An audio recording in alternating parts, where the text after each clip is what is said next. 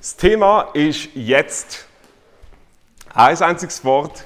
Der Howard Schulz im August 1987 hat die schwierigste Entscheidung von seinem Leben gehabt. Er hat sich entscheiden, ob er eine kleine Kaffeekette mit vier Filialen soll aufkaufen soll. Und er schreibt in seiner Biografie an dem Tag, dass er reflektiert und sagt: Okay, wenn ich das jetzt nicht mache, dann wird die Chance für immer in meinem Leben vorbei sein. Und er hat die Kaffeekette gekauft. 2018 hat er die Leitung übergeben. Das ist ein Foto von 2019. Ähm, mit seiner Übergabe von der Leitung hat er 26.000 Filialen hinterlassen in 75 Ländern. Pro Jahr verkaufen sie 3,8 Billionen Kaffees. Abgesehen von allen anderen Getränken. Das sind pro Tag 1 Million Kaffee. Und das ist Starbucks. Und es hat alles mit der kleinen, entscheidenden Frage angefangen. Jetzt oder nie. Und ganz ehrlich, weißt du was, wenn ich auf mein Leben zurückschaue, ich bin auch nicht gerade bombenalt, aber fast schon uralt, dann denke ich, ich bereue nicht so sehr das, was ich in meinem Leben falsch gemacht habe, sondern das, was ich nicht gemacht habe, hätte aber sollen machen oder fast gemacht hätte. Das ist das, was ich merke. Schau, es gibt zwei Adverbien in der Bibel, die kommen mega oft vor. Ähm, das erste Adverb ist äh, jetzt.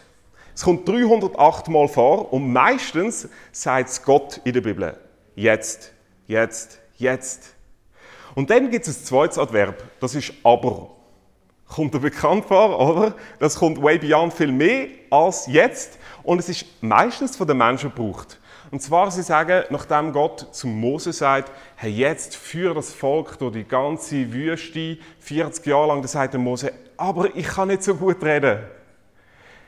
Gott sagt dem Jeremia, predigen. Die Jeremia, aber ich bin doch viel zu jung. Der Timotheus, er soll vorne in der Gemeinde eine Aufgabe übernehmen und er sagt, aber ich schäme mich, was denken alle Leute über sich? Oder, verstehst du? Menschen sagen mega oft aber und Gott sagt, aber jetzt handle jetzt. Jetzt ist, ist, ist die Zeit, wo du sollst etwas machen Und das ist ein Vers, den ich, den ich möchte anschauen ähm, wo, wo das genau aufnimmt.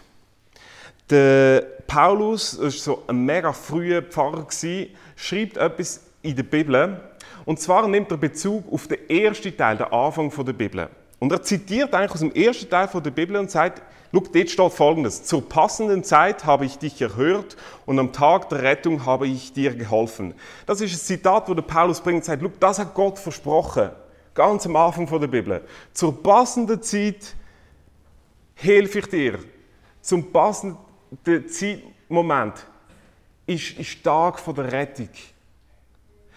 Dann helfe ich dir. Und die entscheidende Frage ist, wann ist die passende Zeit? Wenn ist jetzt? Und der Paulus sagt, okay, das ist der erste Teil der Bibel jetzt. Jetzt ist die absolut passende Zeit. Jetzt ist der Tag für deine Rettung. Jetzt.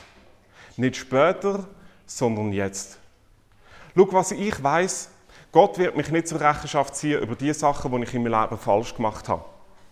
Sondern er wird mich zur Rechenschaft ziehen über die Sachen in meinem Leben, die ich hätte sollen machen aber nur knapp gemacht habe oder nicht gemacht habe. Weißt du wieso? Wie die Bibel sagt, jemand hat schon die Rechenschaft für alles Böse ablegen. Das ist Jesus. Und er ist gekreuzigt worden dafür. Für dich. Das heißt, Gott wird mich nie zur Rechenschaft ziehen für die Sachen in meinem Leben, die ich falsch gemacht habe. Sondern nur noch für die, die ich hätte sollen machen, aber gesagt habe, nein, später. Oder aber. Jetzt noch nicht. Vielleicht dann später mal. Und Paulus sagt etwas mega Crazyes. Er sagt, heute ist dein Tag für deine Rettung. Heute lasse ich auf dich. Im Augenblick, wo du bettest, hört Gott und er hört er. Was heißt da, oder? Jetzt ist die passende, absolut passende Zeit. Das heißt, wenn, wenn du jetzt bettest, dann erhört dich Gott jetzt. Schau, ich kann dir etwas versprechen. Es gibt kein einziges Gebet in deinem Leben wo Gott nicht im Moment erhört hat, wo du es betet hast. Es gibt nur eine Ausnahme. All die Gebete, die du nie betet hast, die hat er nicht erhört. Aber jedes einzelne Gebet, geh mal alle deine Gebete von deiner, deiner ganzen Karriere durch. Jedes Gebet, auch wenn du noch nie in der Kirche bist, mega um, äh, nicht, nicht fromm und mit dem Jesus, einfach alle Gebete, alle Stoßgebete. Auf jedes hat Gott gesagt, jetzt habe ich, jetzt habe ich erhört. Jetzt habe ich eingegriffen, nicht erst später. Oder nicht, oder jetzt hast du es leider verpasst. Wenn du eine Stunde vorher noch gebetet hättest, dann wäre es der Term to be gewesen.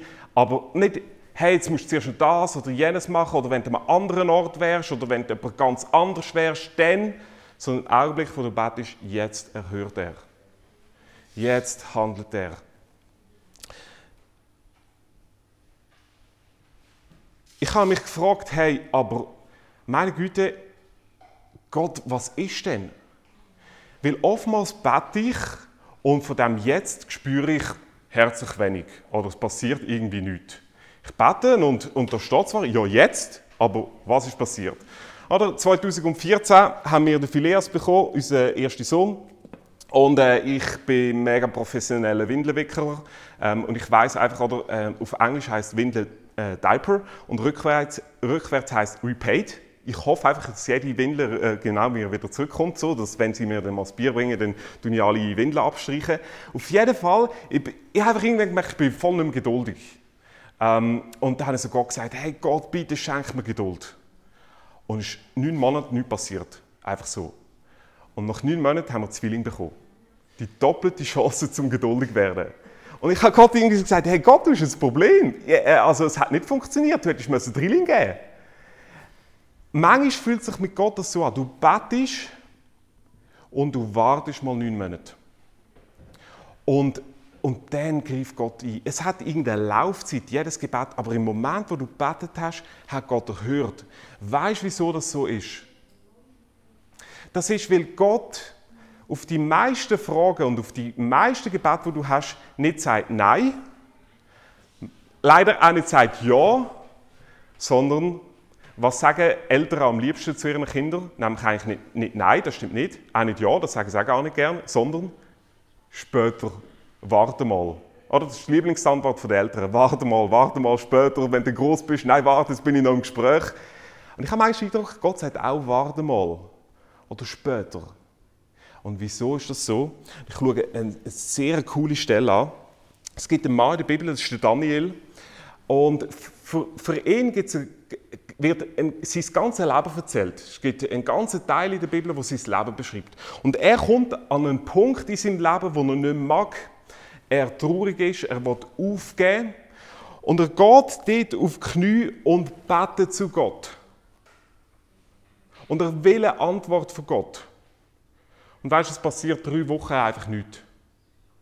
Es ist einfach Funkstille. Und nach drei Wochen hat er eine Vision, da kommt ein Engel zu ihm und der Engel sagt ihm folgendes: Der sagt, hab keine Angst, Daniel. Schon an dem Tag, wo du angefangen hast zu beten, habe ich dich erhört. Weißt du, das ist das, was der Paulus vorhin gesagt hat. Im Augenblick, wo du betest, sagt Gott jetzt, hat er erhört. Und dann erklärt der Engel, aber ich habe noch Untergrundarbeit zu tun.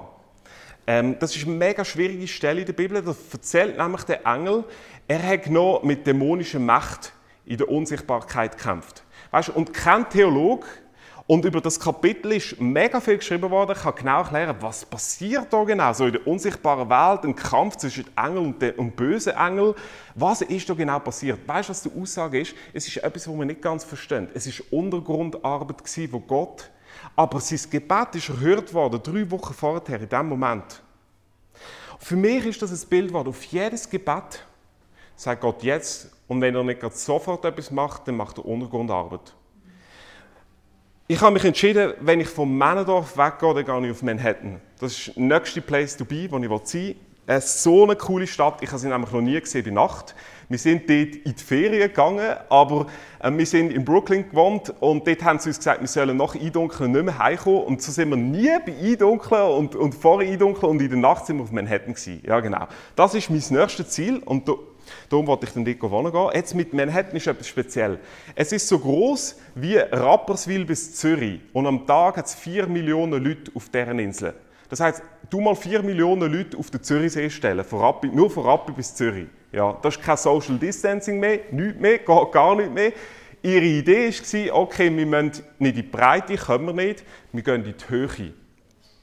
Jetzt, Manhattan ist eine Insel, vorwiegend aus Granit. Der Boden ist bombenhart. Und was machen sie, dass die Häuser stehen? Je höher sie hochgehen, umso tiefer gehen sie runter.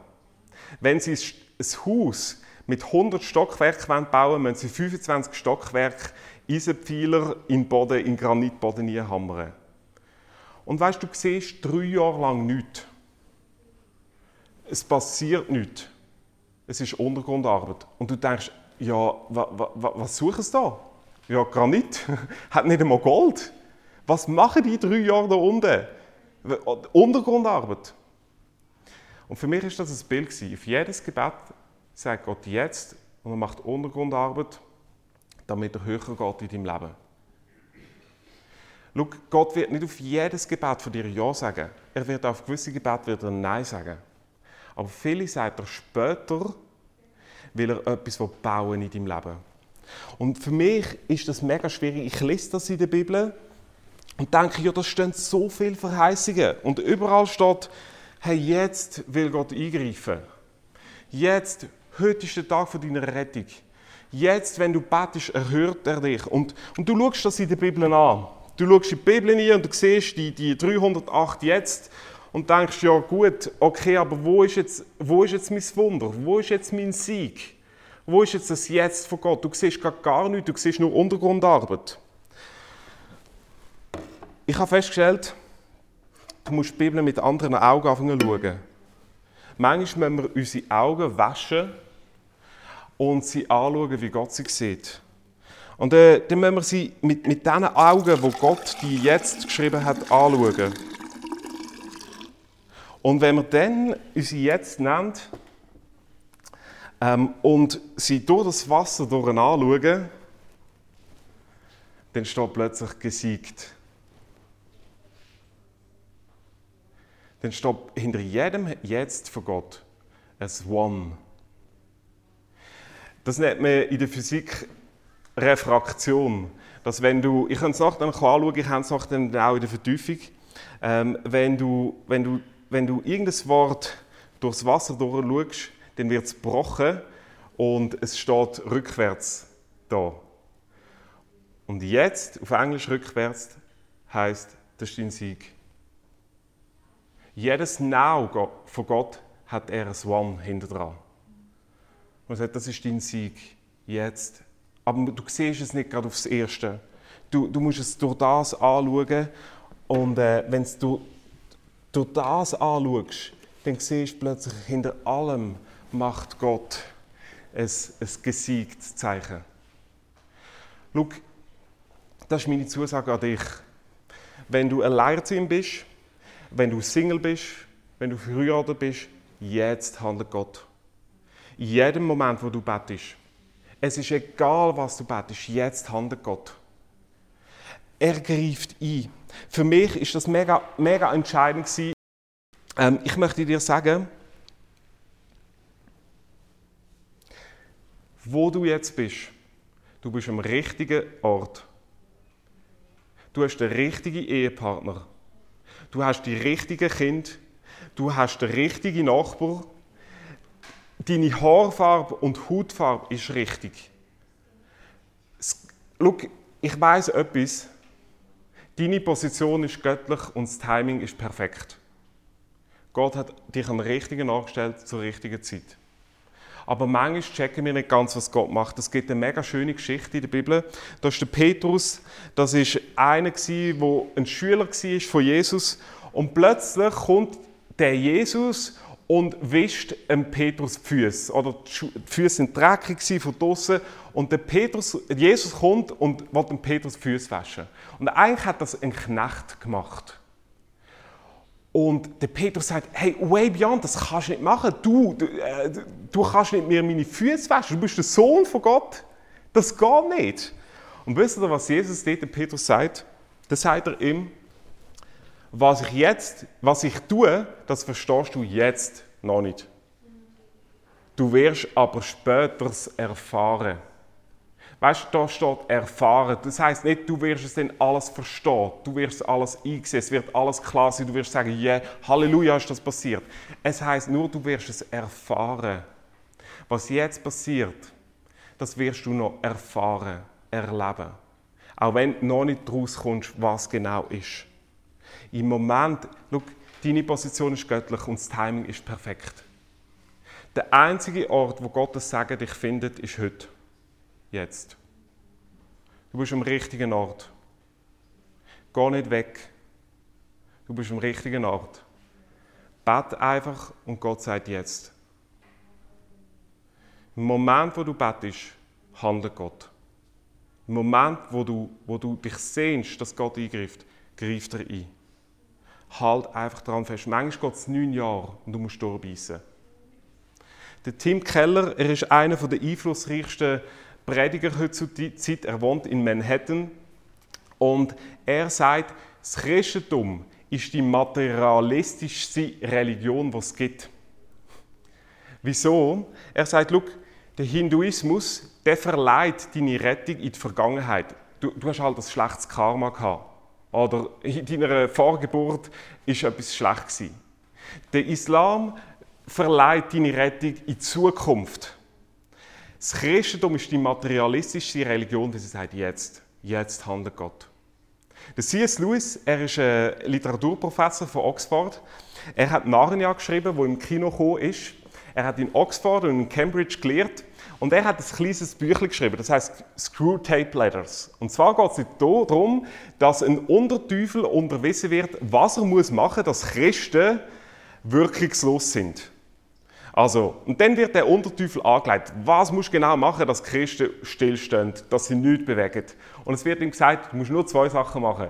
Du musst sie, du musst sie in die Zukunft beamen oder in die Vergangenheit. Einfach nicht, dass sie in der Gegenwart leben. Entweder, dass sie immer sich bereuen, oh Mann, hätte ich das gemacht, oder jetzt habe ich die Chance verpasst, oder könnte ich nochmal anfangen, oder wäre ich doch dort, oder wäre ich eine andere Person, oder wäre ich an einem anderen Ort, hätte ich einen anderen Partner geheiratet, dann wäre es alles besser. Das Evangelium sagt, oder die Botschaft der Bibel vom christlichen Glauben, nein, jetzt, jetzt ist der richtige Moment. Ich möchte aufhören mit der Frage, was ist eigentlich deine Rettung? Weil Paulus sagt ganz am Anfang, heute ist der Tag, wo Gott dich erhört, heute ist der Tag von deiner Rettung. Ja, was ist überhaupt Rettung? Der Ernest Becker, er hat ein Buch geschrieben, kurz vor seinem Tod, und hat dafür den Pulitzerpreis bekommen. Das ist der Oscar für, also das, was der Oscar für den Film ist, ist der Pulitzerpreis für Bücher. Das war sein Lebenswerk. Und er sagt, schau, ich bin als Jude geboren. Ich bin dekonvertiert, ich bin Atheist geworden. Sein Leben lang war er Atheist, bis zum Moment, wo er ein Kind bekommen hat. Und in seinem Buch erklärt er eigentlich den Grund, wieso er vom Atheismus weggegangen ist nach der Geburt und gesagt hat, ich glaube an einen Gott. Er sagt sogar, das Christentum ist für ihn die plausibelste Religion. Auch wenn er sich selber jetzt nie dazu bekennt hat, dass er Christ wäre. Aber er sagt, es ist die plausibelste Religion. Wieso? Weil sie die ist, die am meisten Bezug macht zur Gegenwart, zu dem Tag heute. Wo nicht einfach dich vertröstet auf die Zukunft oder nicht dich traurig macht im Blick auf deine Vergangenheit, was alles nicht war, sondern sagt, jetzt hilft dir Gott. Und er sagt in diesem Buch und schreibt Zitat, etwas ist allen Menschen gleich. Zu allen Generationen, zu allen Zeiten, in allen Kulturen. Sie wollen Erlösung. Er sagt, Look, wir sind nicht anders als die primitiven Ahnen, die vor 2000 Jahren gelebt haben, die an Götzen und Götter geglaubt haben. Wir sind gar nicht anders. Auch wir wollen erlöst werden. Unser Gott ist einfach etwas anderes. Entweder ist unser Gott Geld, Karriere, Schönheit, Job, Beruf oder unser Partner. Aber wir wollen erlöst werden. Das ist unsere DNA als Menschen. Die Frage ist nur, was kann dich erlösen? Und weißt du, was die Antwort ist? Der christliche Glaube sagt, es ist nicht etwas, wo du hast, wo dich erlösen kann. Es ist nicht etwas, wo du tust, wo dich erlösen kann, sondern es ist etwas, wo du kannst sein. Nämlich ein Kind von Gott. Indem du eine Beziehung hast zu Gott. Es gibt einen Vers, der bringt der Paulus später. Und dort schreibt er, als aber die Fülle der Zeit kam oder war, sandte Gott seinen Sohn, Jesus. Da sagt der Paulus, es ist ein Moment in der Geschichte, vor 2000 Jahren. Und das ist, das ist der Moment, die passendste Zeit gewesen, wo die Zeit die ganze Zeit erfüllt ist worden. In einem Moment von der Weltgeschichte ist die ganze Zeit erfüllt worden. Dann hat Gott seinen Sohn geschickt und das ist Jesus. Jesus heißt wörtlich, Gott ist Rettung. Das ist die wörtliche Bedeutung von Jesus. Du brauchst den Jesus, wenn du gerettet werden willst. Er eröffnet dir das Leben, er eröffnet dir den Himmel. Er bringt nicht nur dich in den Himmel, sondern bringt den Himmel auf, auf dein Leben jetzt. Der Jesus, der hat kein Diplom gehabt, aber sie haben ihn Lehrer genannt. Der Jesus hat keine Medizin gehabt, aber sie haben ihn Arzt genannt. Der Jesus, der hat keinen einzigen Feldzug gewonnen, aber hat die ganze Welt erobert. Der Jesus hat keine Armee gehabt, aber Könige haben sich vor ihm gefürchtet. Der Jesus hat kein Verbrechen begangen und sie haben ihn gekreuzigt, sie haben ihn beerdigt, aber er ist auferstanden und er lebt. Das ist Jesus. Und der Jesus brauchst du jetzt. Ich bete.